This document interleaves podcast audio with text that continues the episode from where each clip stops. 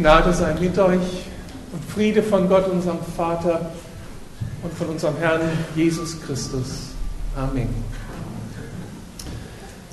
Mit meinen ersten beiden Predigten am Anfang dieses Jahres über die Jahreslosung und über dieses interessante Ehepaar Aquila und Priscilla habe ich versucht, uns ein bisschen auf dieses neue Jahr einzustimmen vielleicht so mit diesem pastoralen Herzen, dem Gefühl dieser Verantwortung, meinen Schwestern und Brüdern zu helfen, den richtigen Zugang für dieses Jahr zu finden, das sicher ein Jahr voller Herausforderungen sein wird. Und das pastorale Herz empfindet hier Verantwortung, meine Schwestern und Brüder, Gemeinde so zu positionieren, dass wir in Christus allen Herausforderungen gegenüber gewappnet sind.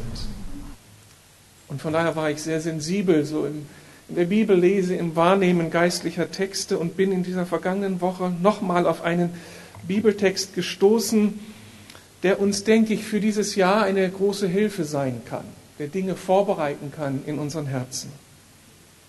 Es sind die Verse 5 und 6 des 13. Kapitels des Hebräerbriefes und die möchte ich lesen. Lasst nicht die Geldgier oder die Liebe zum Geld euer Leben bestimmen. Gebt euch zufrieden mit dem, was ihr habt. Denn Gott selbst hat versprochen, ich werde dich nie vergessen und dich niemals im Stich lassen. Das gibt uns Mut. Und wir können voller Zuversicht sagen, der Herr ist mein Helfer, deshalb fürchte ich mich nicht. Was kann ein Mensch mir anhaben? Soweit erst einmal Gottes Wort und ich möchte beten, dass der Herr uns hilft, hier das zu verstehen. Dein Wort ist immer die Wahrheit. Immer kommt dein Wort so direkt aus deinem Herzen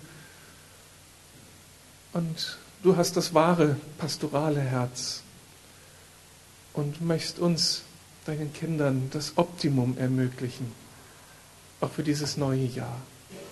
Danke dafür, Herr. Lass uns jetzt so mit ganz großer Neugier und großem Interesse, mit echter Wissbegier deinen Wahrheiten auf die Spur kommen. Und noch viel mehr, Herr. Hilf uns, dich ernst zu nehmen und Konsequenzen für unser Leben zu ziehen. Danke, dass du jetzt hier bist. Amen. Ich setze mich mit diesem Text auseinander und entnehme diesem Text, dass er irgendwie die Sorge um die materielle Versorgung anspricht. Und auch das Problem des unangemessenen Umganges mit Geld und Besitz. Und beide Themen, diese Sorge und dieser unangemessene Umgang mit Geld und Besitz, sind ja hochaktuelle Themen. Oder widerspricht hier jemand? Da gibt es die Diskussion um die europäische Finanzkrise. Gerade gestern wurde sie wieder angeheizt durch die Herabstufung von neun Euro-Ländern. Eigentlich wissen wir nur, dass diese Krise sehr gefährlich ist. Wirtschaftlich, weil unglaublich viel Geld auf dem Spiel steht, politisch, weil diese Krise die Einheit Europas gefährdet und ganz existenziell ist diese Krise für den Einzelnen, weil unser Erspartes, ja vielleicht sogar unsere Altersversorgung gefährdet ist. Darum werden nicht nur die Griechen, sondern auch viele Deutsche von der Furcht umgetrieben, von der Sorge, wie sie ihre Zukunft sichern können.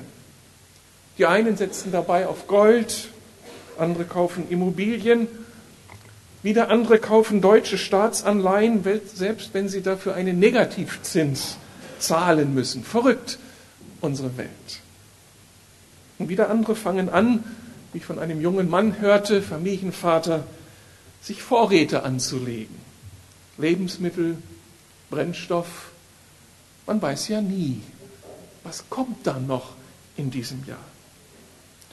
Und diese Sorge wundert mich nicht angesichts der gerade real erlebten Bankenkrise 2008, in der auch viele Deutsche, ja in der auch Geschwister unter uns viel Geld verloren haben. Diese Krisen sind real und sie können uns einiges kosten. Aber auch das andere Thema unseres Textes kommt mir bekannt vor. Ich muss bloß die Tageszeitung aufschlagen. Das Thema Geldgier, Liebe zum Geld. Immer wieder haben wir im vergangenen Jahr gelesen und gehört von der Maßlosigkeit gewisser Berufsstände, in denen es nur um das Geldverdienen geht und die dabei völlig und einfach akzeptieren, dass Millionen von Menschen in große Existenzprobleme kommen.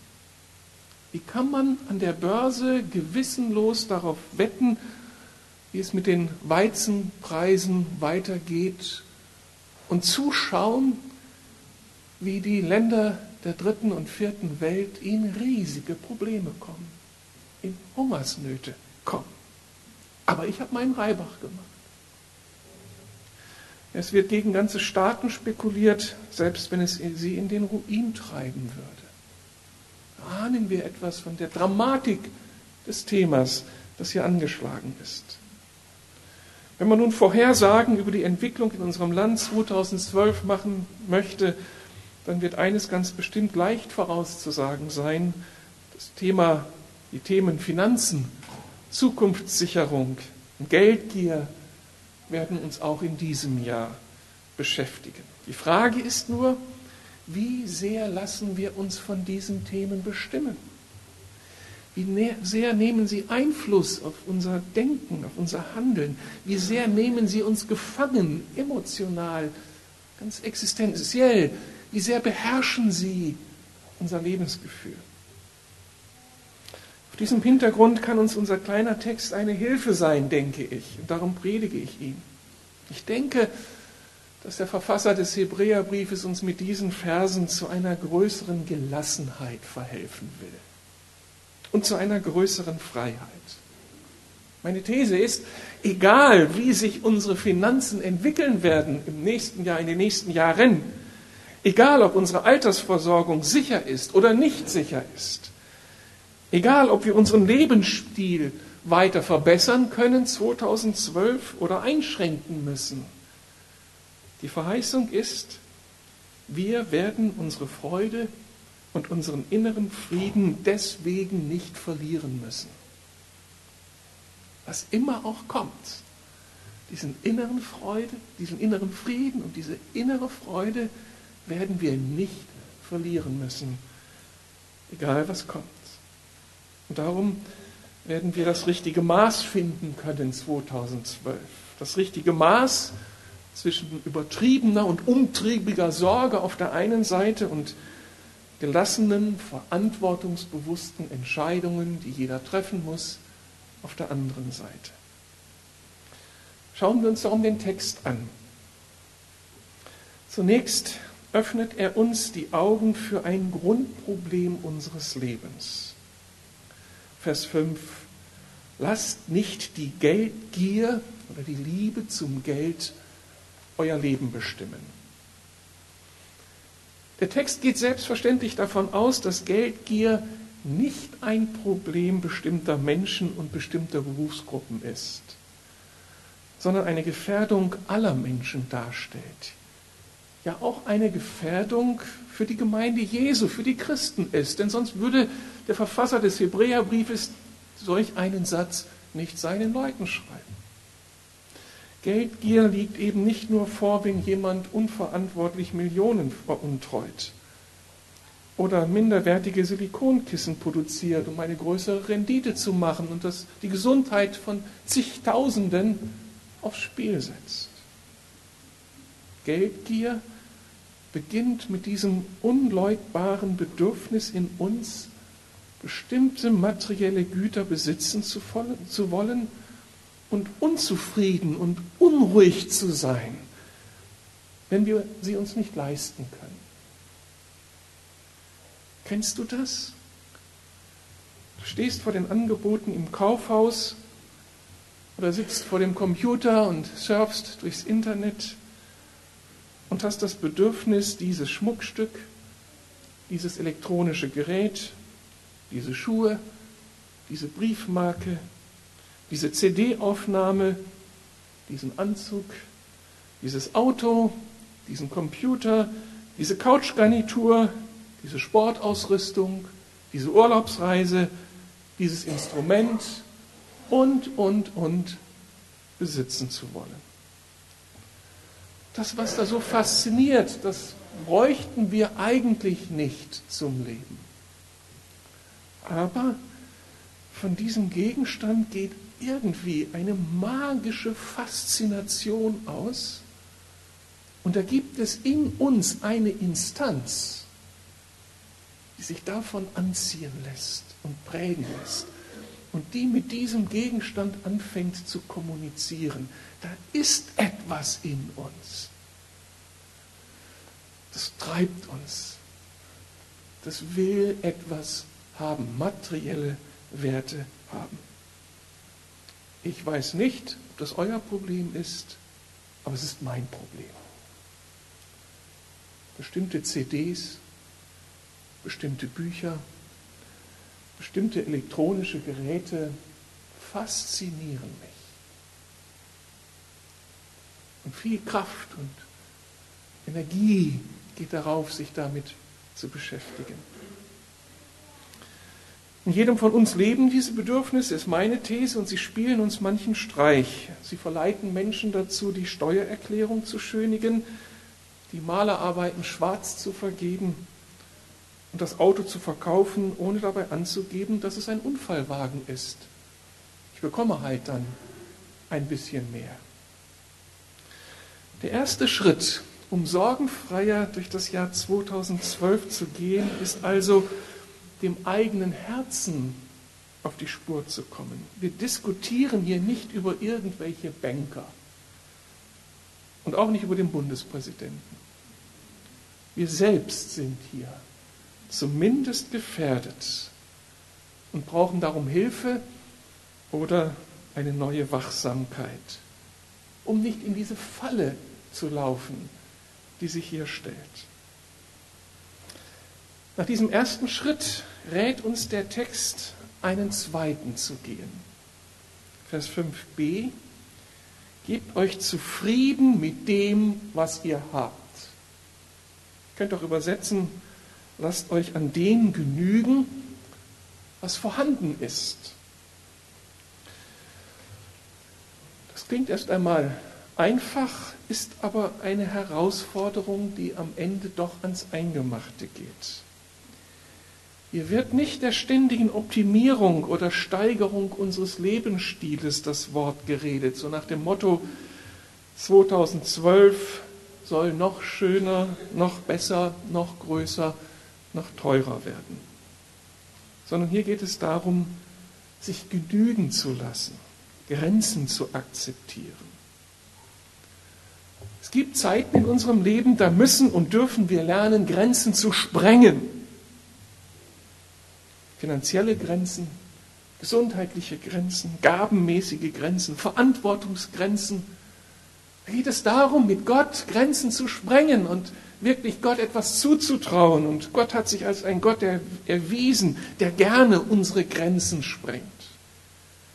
Psalm 18, Vers 30. Mit meinem Gott kann ich über Mauern springen.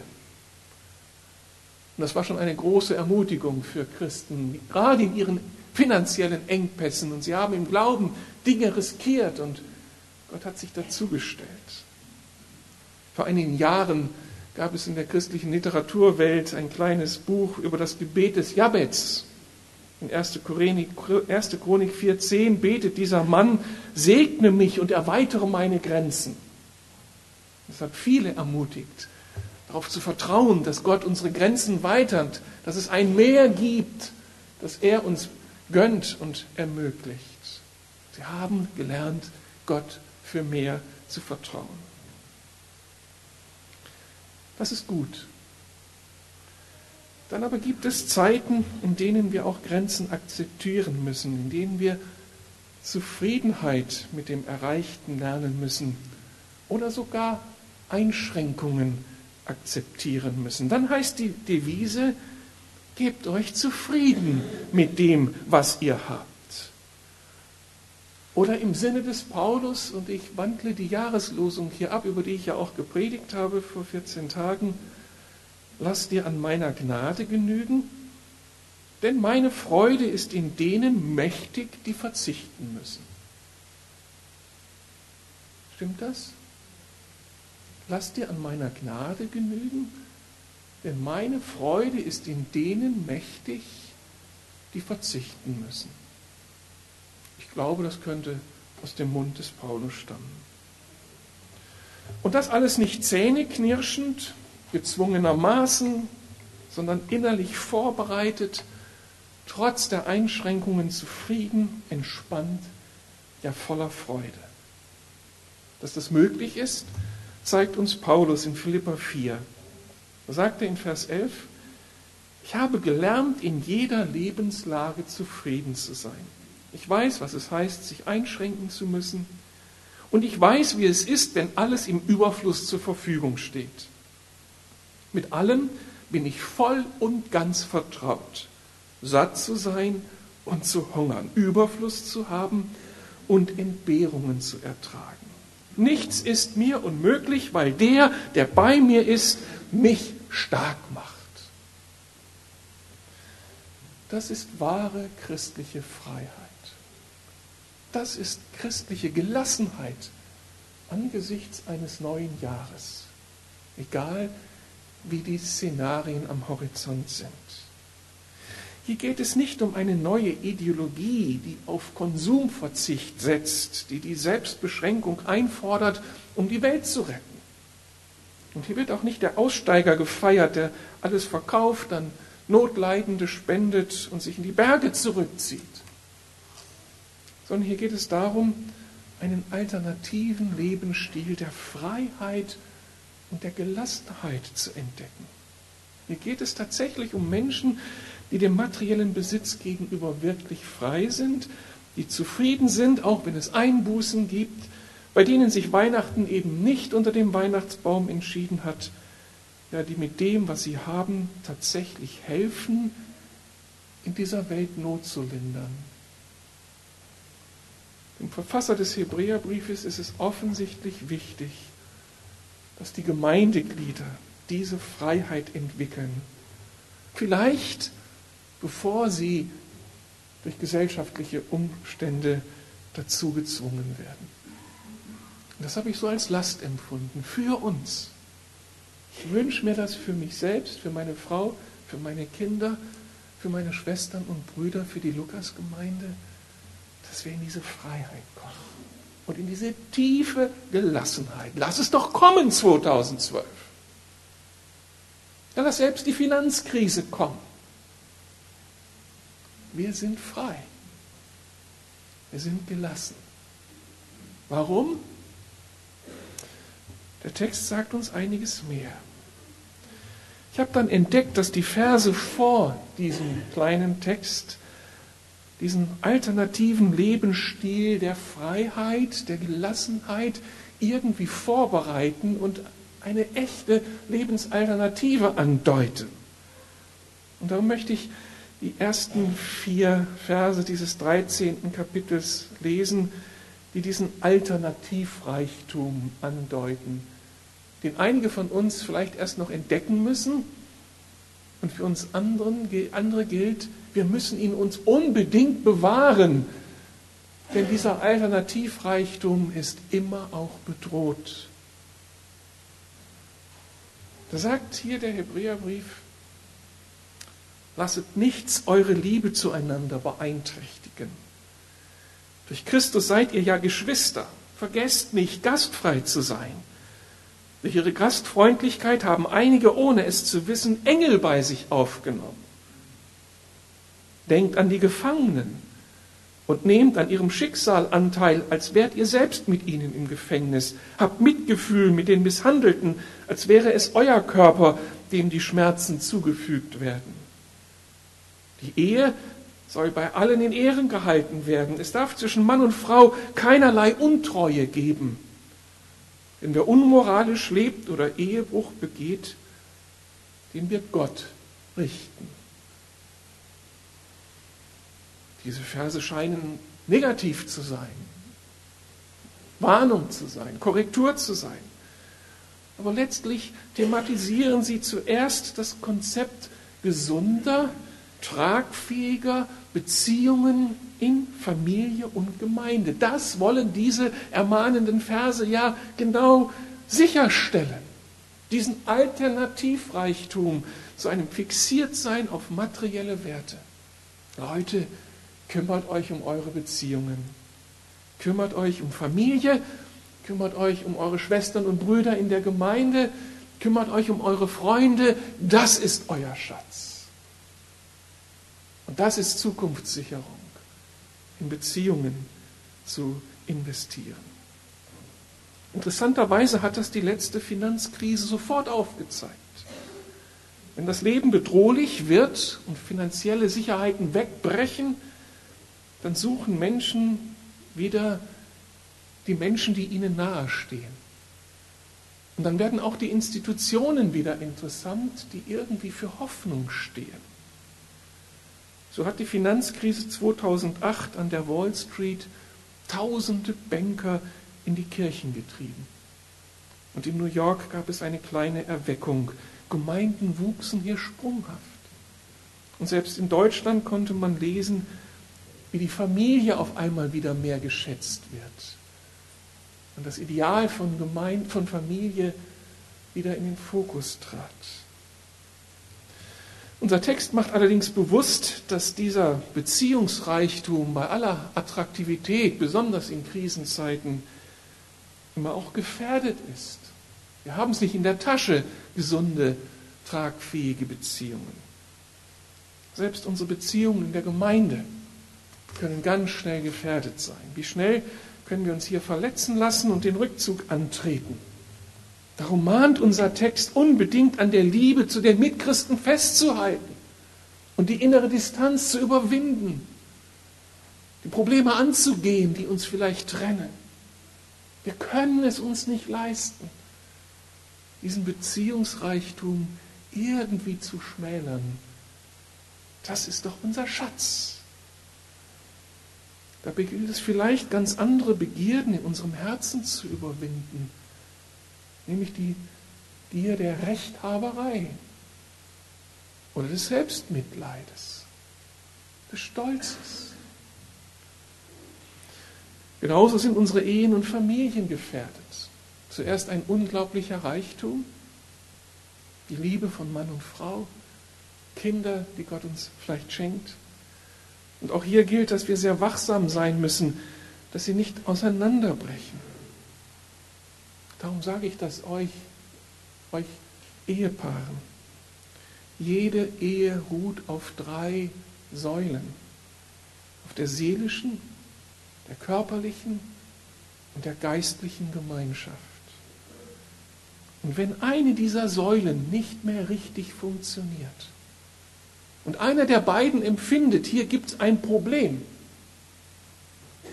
dann ist das die ganze Konstruktion gefährdet, richtig gefährdet. Dann ist da jemand in dieser Welt tätig, genau an diesem gefährdeten Punkt anzusetzen und anzuhebeln, damit die Ehe auseinanderbricht. Darum ist das eine ganz zentrale Ermahnung an die Ehepaare unter uns für 2012. Halte an deiner Ehe fest. Nimm die Probleme ernst. Und wo du denkst, es ist doch gar kein Problem, was der Partner hier sagt, wenn er ein Problem hat, dann hast du auch ein Problem. Und bitte, bitte, schieb das dann nicht auf. Es steht dein Reichtum auf dem Spiel. Der alternative Reichtum Gottes. Kämpft um eure Liebe, um diese Ehe. Lasst euch vielleicht helfen, wenn ihr alleine nicht durchkommt. Unser Beziehungsreichtum kann sich dabei in der Gastfreundschaft konkretisieren. Von der heißt es hier, dass viele Gastgeber, ohne es vorher zu wissen, besondere Gäste beherbergt haben. Boten Gottes, die ihnen Segen von Gott her vermittelten.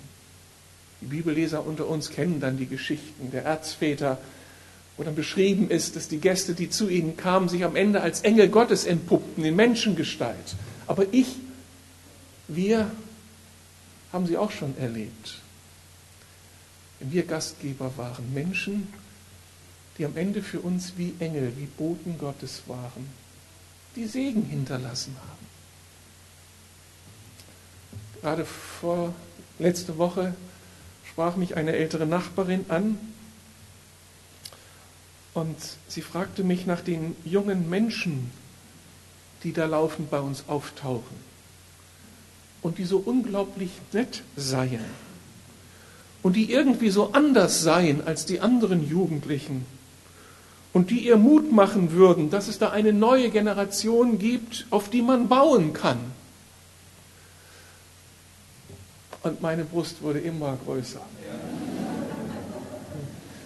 Da gibt es junge Leute, die bei uns auftauchen aus der Gemeinde, aus Riptide, die unseren Nachbarn auffallen, die wie Engel sind, die eine Botschaft haben. Es gibt das noch. Zivilisierte junge Menschen, die Freude ausstrahlen, Begeisterung, die füreinander sind, ja, die etwas zu geben haben sodass eine ältere Nachbarin aus dem Fenster herauslugend ermutigt wird.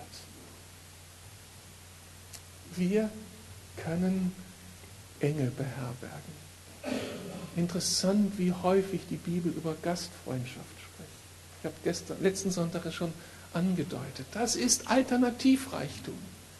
Packt eure Wohnungen voll mit Menschen, die mit euch Leben teilen. Darauf kommt es an. Und dann gibt es da die Gefangenen. Das ist nicht so ganz leicht zu übersetzen in unsere Situation. Damals, in der Situation des Hebräerbriefes, waren es die Verfolgten, die in den Gefängnissen saßen, die Unterstützung brauchten, überhaupt überleben zu können, Lebensmittel brauchten, die freigekauft werden mussten. Und die Gemeinde ist hier aufgefordert, aufzustehen, zu vertrauen, dass Gott die Finanzen gibt, dass auch diesen Menschen in äußersten Notlagen Hilfe zukommt. Darum im Blick auf 2012, vielleicht sollen wir 2012 unseren Beziehungsreichtum neu entdecken und ihn schützen, darum kämpfen, dass wir ihn nicht verlieren. Auch den Reichtum der Gemeinde Weißt du, wie kostbar die Lukasgemeinde ist? Die Menschen, die hier sitzen? Nach 30 Jahren kann ich das ein bisschen einschätzen. Wie arm wäre mein Leben ohne meine Schwestern und Brüder.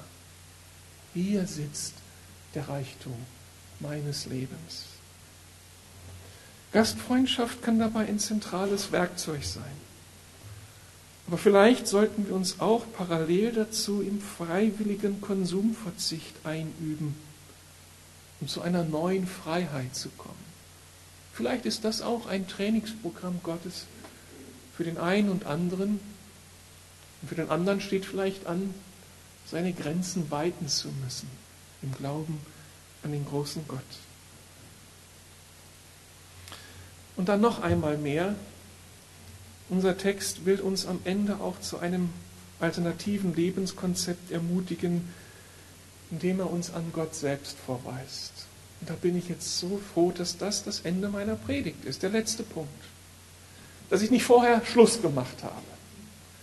Und jetzt gehen wir alle mit einem riesigen Ballast nach Hause. Ich muss mit der Gier meines Herzens fertig werden. Ich muss die Ehe sicherstellen. Ich muss meine Freunde in der Gemeinde sicherstellen. Und ich werde immer kleiner und die Vorsätze sind morgen vergessen. Wisst ihr, dass die Bibel nie Schluss macht mit irgendwelchen Aufforderungen und Ermahnungen? Dass die Bibel für jede Ermahnung, für jedes Gebot, das wir irgendwo lesen, immer vorher eine Verheißung bereithält. Dass Gott nie sagt, du musst was tun, sondern dass Gott immer sagt, ich habe doch schon vorher was getan. Du musst dich nur auf das zurückbesinnen, was bereits da ist durch mich. Und dann ist das Tun nur noch Ausfluss dessen, was ich dir bereits geschenkt habe. Und das steht auch hinter all dem, was wir gerade verhandelt haben. Unser Text hier sagt jetzt, denn Gott selbst hat versprochen, ich werde dich nie vergessen und dich niemals im Stich lassen.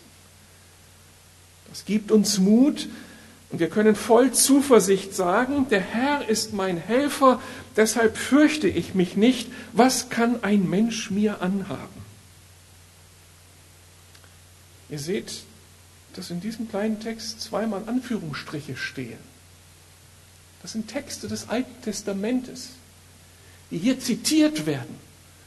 Also der Verfasser des Breherbriefes macht das, was wir jetzt tun müssen. Er nimmt das Wort Gottes und übersetzt es in sein Leben und sagt, ich stelle mich da drauf. Der Herr ist mein Helfer, deshalb fürchte ich mich nicht. Was kann ein Mensch mir antun? Also Gott tritt für uns ein und übernimmt 2012 die Verantwortung für unser Auskommen. Damit ermöglicht er uns am Ende eine echte Freiheit, einen inneren Frieden, eine echte Gelassenheit. Heiner Rust schreibt in einem Buch, Gelassenheit hat zutiefst damit zu tun, dass wir von einem Wissen und Gefühl geprägt sind, dass unser Gott auf uns aufpasst und uns hilft. Das deutsche Wort für Gelassenheit ist in der Mystik entstanden. Ursprünglich hat es die Bedeutung von Gott ergeben sein, Gott mehr vertrauen als sich selbst. Das ist natürlich herausfordernd. Ich soll Gott für meine alltägliche Versorgung vertrauen? Das lässt sich ja ganz leicht sagen, aber morgen auch zu leben, dass er der angesagte Experte für Sündenvergebung ist, das leuchtet vielen ein. Aber dass er mein materieller Versorger ist, will ich da nicht lieber doch selbst den Finger drauf haben? Wer die Bibel und die Kirchengeschichte kennt, weiß um die unzähligen Geschichten, die dokumentieren, dass Gott uns tatsächlich versorgen kann und wunderbar versorgen kann. Ein sehr ermutigendes Beispiel ist George Müller, der Waisenvater von Bristol. Er nahm sich der Kinder an, die 1832 in einer katastrophalen Cholera-Epidemie ihre Kinder verloren, ihre Eltern verloren hatten. Am Ende waren es tausend Kinder, denen er Unterkunft und komplette Versorgung ermöglichte. Dabei hatte er keine eigenen Einnahmen. Die ganze Arbeit lebte von Spenden und der Knüller ist, von Anfang an bat George Müller nicht eine Menschenseele auch nur um einen Penny. Er hat niemandem etwas gesagt von seinen finanziellen Bedürfnissen, um hier immer mehr und am Ende tausend Kinder versorgen zu können. Er hat nur mit einer Person über seine Probleme geredet. Und das war sein Vater im Himmel. Unglaublich, oder? Dieses Urvertrauen, da ist doch der Chef, da ist doch der Vater im Himmel. Was hat er mir zugesagt? Der Herr ist mein Helfer, darum fürchte ich mich nicht.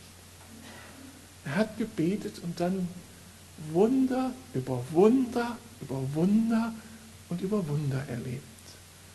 Der Herr hat ihn versorgt, egal was da in London oder in England abging an Wirtschafts- oder Finanzkrisen. Eins ist doch ganz logisch, wenn wir an Gott glauben, dann ist völlig klar, dass es für ihn keine finanzielle Not gibt, weil ihm keine Grenzen gesteckt sind. Und wenn die Jünger Jesu eine, ein Geldstück im Maul des Fisches finden, das sie mit dem ersten Angelhaken aus dem Wasser ziehen, ihm ist es möglich. Gott stellt eine größere Sicherheit dar, Sicherheit dar als alle materiellen Sicherungssysteme dieser Welt. Und nicht nur das, bei unserem Gott ist auch die Antwort auf diese Frage, wie ich zu dieser Freiheit komme und diese Begierde, diesen Drang nach Geld, Sex oder Macht oder was es immer sein mag, überwinden kann. Die Antwort ist eben hier Christus. Christus selbst im Heiligen Geist, der diese Freiheit lebbar macht. Dafür ist er nämlich ans Kreuz gegangen, nicht nur um uns die Sünden zu vergeben und unsere Begierde zu vergeben, nicht nur um uns einen Standard vorzuleben an Freiheit und Gelassenheit im Umgang mit materiellem Besitz. Jesus hatte gar nichts, sondern das Geheimnis des Kreuzes ist noch so viel mehr. Du und ich als Christen, wir sind mit ihm damals am Kreuz gestorben. Römer 6 bis 8. Unser Fleisch mit all diesen negativen Dingen ist mit ihm gekreuzigt. Wir sind damals gestorben, unser alter Mensch. Jetzt dürfen wir uns dafür für tot halten. Diese alten Mächte, die uns ausgemacht haben, haben keine versklavende Macht mehr. Wir leben jetzt in dem Christus. Und der lebt in uns. Und der Heilige Geist lebt in uns. Das alles ist da. Es geht es nur noch darum, es im Glauben zu ergreifen. Jesus, danke, dass du in mir lebst. Danke, dass das, was mich immer wieder ausmacht, eigentlich längst von dir überwunden ist. Da ist eine neue Freiheit von dir möglich. Ich bete dich an, ich gebe dir Raum, ganz viel Raum. Entfalte dich, entwickle dich in mir. Und verändere das, was jetzt immer noch eigentlich da ist, aber schon gar nicht mehr da sein müsste. Waren wir vor unserer Christusbegegnung wie ein fauler Baum, der nichts anderes als faule Früchte hervorbringen kann. So sind wir durch Christus neu geschaffen. Sind wir jetzt wie ein neuer, gesunder Baum, der gute Früchte hervorbringen kann. Früchte, die der Heilige Geist wirkt. Das ist die Verheißung, die mir gilt, 2012. Und es ist deine Verheißung, wenn du wiedergeboren bist, wenn du auf seinen Namen getauft bist.